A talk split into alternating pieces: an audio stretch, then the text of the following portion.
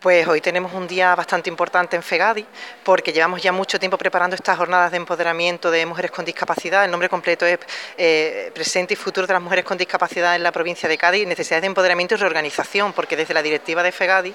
entendíamos